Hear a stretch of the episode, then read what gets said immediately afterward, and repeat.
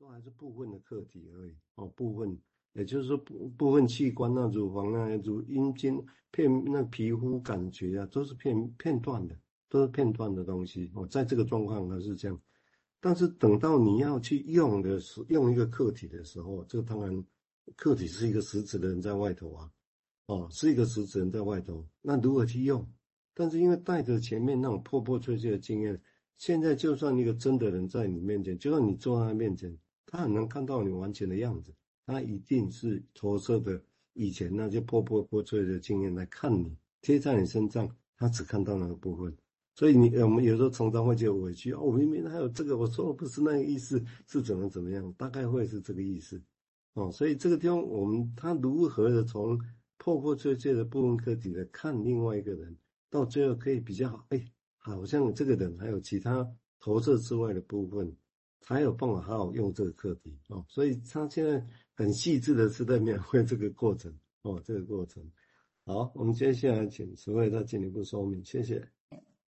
那呃，维尼口他在接下来他就讲了一个故事哈，来去对于他那个课题使用跟课题关联的一个理论陈述。好，那这这一段其实还蛮有趣的，就是他提到有两个婴儿，然后正在被乳房然后喂养着。那有一个呢，他就是靠着他以自己以投射的方式喂养自己，就是我们之前有谈过，就是好像在吃自己那种感觉。那有另外一个就是靠着使用，就是来自母亲的乳房的乳汁喂养着。好，那这个母亲啊，或者是我们觉得就是分析师，那可能是够好，或是不足够好。那其中一些母亲或是一些分析师。他能够带领着孩子，就是从刚刚我们讲的那个客体关联的状态，然后能够走向客体使用。但是有另外一些却不能够完成这样的任务。好，那欧根就说，这个句子里面啊有两个未完成的一个工作或是事情，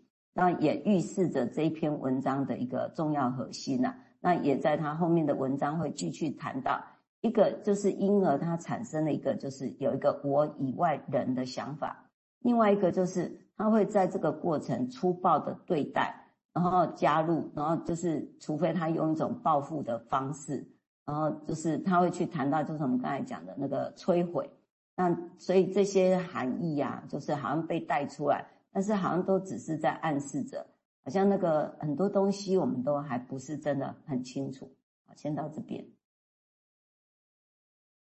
一切很多不清楚，那不清楚的因素指的是因为那是一个我们只能事后再去想象的哦，所以这个东西都是事后的诸葛，事后的诸葛。也就是说，其实我们临床也是这样，嗯，临床我们会想到我先懂他，然后带着他走，这个不全错哦，因为累积的一些经验知识哦，所以你给他一些认知的想法、认知的调整。我们记得哈，我们现在虽然在讲这些啊，或者我们讲到金融西怎么样怎么样想啊，想很多，但是这样想很多，不不要把这个变成是一个很骄傲性的东西，因为在实务上哈，那个 Mary 他觉得他做了很多研究的比较哈，那他是伦敦大学的分析师跟教授，他说我们的功能哈，其实不见得会比认知取向、艺术取向、其他取向好呢，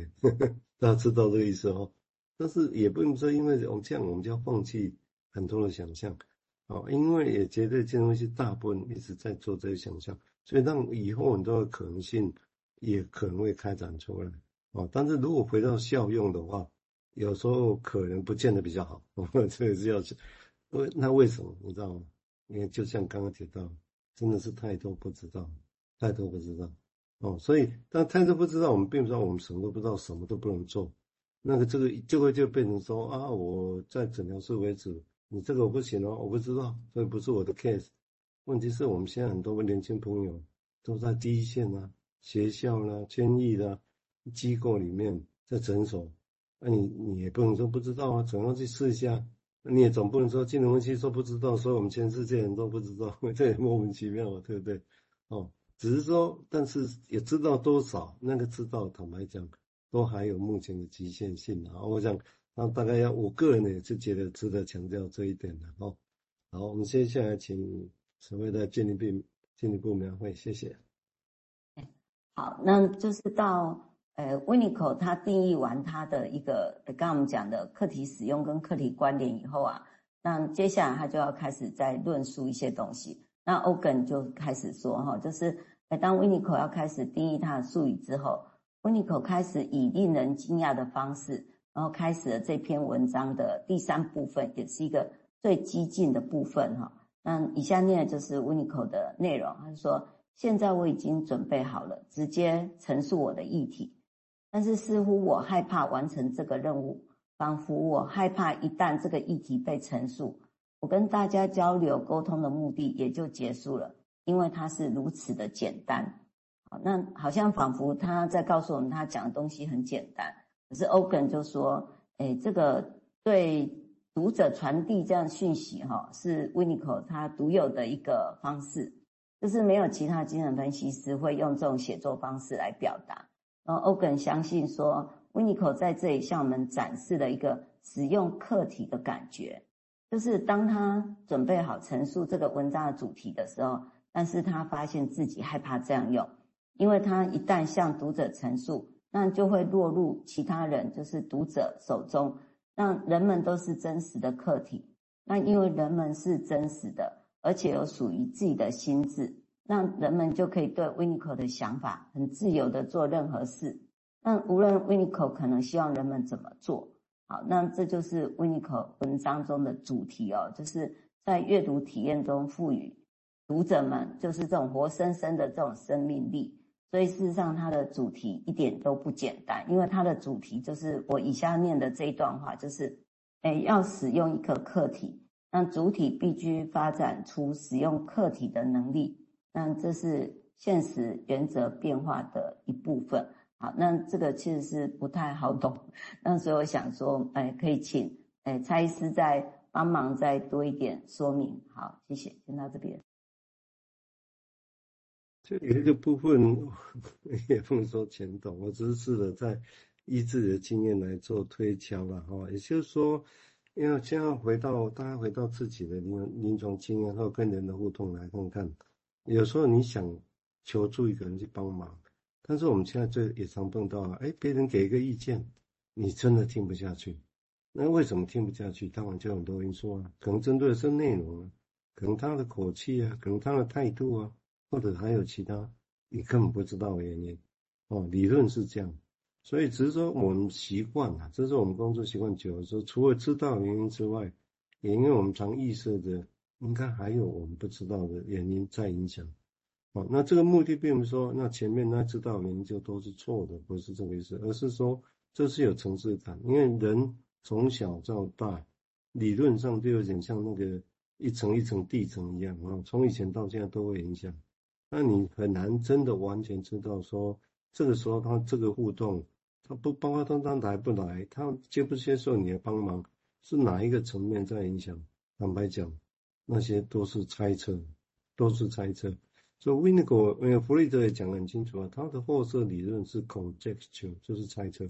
哦，这是猜测。大家必须知道，要接受这一点很难，因为我们明明是理论很厉害的理论，为什么是猜测？真的只是猜测。我们现在讲的这些理论都叫货色心理学。那货色心理学 （meta 的 psychology） 货色心理学的意思就都是猜测的，啊，都是猜测的，啊，所以这个地方这个态度我觉得还蛮重要的。那至于他这里讲说为什么要实体必须换成是使用客体能力，那这个的确当然是一个现实原则变化，就是说他一开始跟人连结，但是他跟我们或跟谁，他当然必须慢慢慢慢的得到这个人，他觉得可以信任，有安全感。必须慢慢这浮现出来之后，他才有可能把很多事情才会浮现出来。不然很多没有安全感的时候，你内心里面很惊恐、很困难的事情不会浮现出来。这不会说你问他你觉得怎么样，你告诉我，或者这个事情你怎么想、怎么感觉，你直接问他就会跑出来，不会，嗯，而是的确在跟我们跟这个互动过程里面，要慢慢慢慢真的有信任感、有安全感的时候，有些材料跑会才会跑出来。但是这个过程怎么样建立，这个就是重点了哦，就是重点哦。那现在当然很多的技术不特别讲这些啦，不过我们现在在也在建构其他的训练模式哦，就其实是要的确就把这些我刚刚讲的那种很